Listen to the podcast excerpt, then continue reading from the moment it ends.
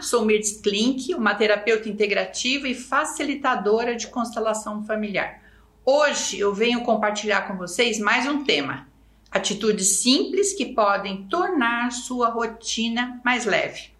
Recentemente, no perfil do Instagram, publiquei um vídeo com exercício diário no qual eu disse: substituir a palavra difícil por trabalhoso ou trabalhosa, pois aquilo que é difícil significa algo que não pode ter solução.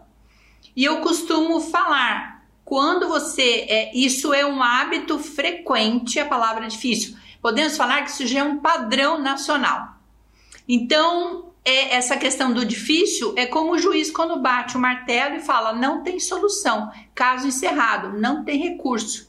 E quando você substitui a palavra difícil por trabalhoso ou trabalhosa, você muda a frequência, porque a palavra trabalho, ela traz movimento, ação. Essas palavras, isto é difícil, não consigo, é tudo impossível, podem ser crenças negativas e limitantes que carregamos conosco desde que começamos a aprender com as pessoas que fizeram parte da nossa criação. E eu sempre repito isso. Cada um deles deram e dão o seu melhor. Não há manual para ser pai e mãe. Jamais esqueça disso. Não foi muitas vezes do jeito que você gostaria, mas por amor, dentro das suas dificuldades, limitações, eles deram o seu melhor. São atitudes simples, mas que no final do dia podem fazer toda a diferença. Por isso, hoje aqui nesse episódio, vou dar alguns outros exemplos de atitudes que, se aplicarmos todos os dias, ditos em voz alta e reforçados por nós mesmos, podem trazer resultados muito positivos na sua vida. Troque a palavra desculpa por obrigado ou obrigada. Em vez de dizer desculpa por chegar atrasado, tal substituir muito obrigada por ter me esperado?